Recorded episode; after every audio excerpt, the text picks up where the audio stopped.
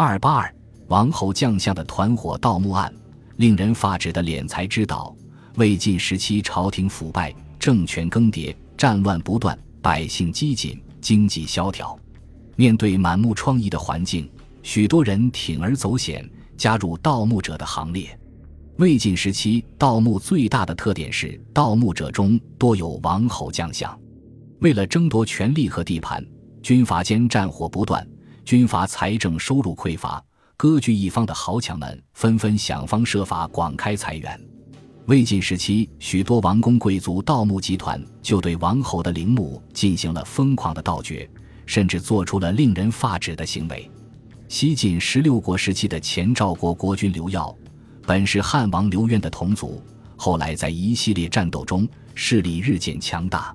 《魏书》《晋书》记载其下洞三泉，上重百尺，积石为基，周回二里，发掘古冢以千百数。其结果是气塞大地，暴骸原野，气生盈渠。由于其大量挖掘古坟，并将尸骸遗弃荒野，从而造成了太原一带瘟疫流行，老百姓死者无数。这一暴行。自然引起了老百姓的愤恨。后赵的石虎性同野兽，十分残暴，又是一个盗墓狂。《晋书·石纪龙载记》中说其囊代帝王及先贤陵墓弥补发掘，而取其宝货焉，这一点儿也不夸张。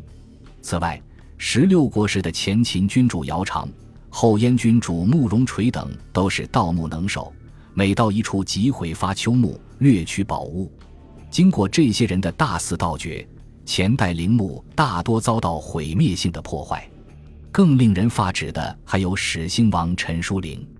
据《南史陈宗室诸王传》记载，好有种木间，欲有营表主名可知者，责令左右发掘，取其石质石器，并骸骨肘镜，持为玩弄，藏之府库。陈叔陵专好在坟墓中游荡，并将死者的尸骨当作收藏品来欣赏把玩。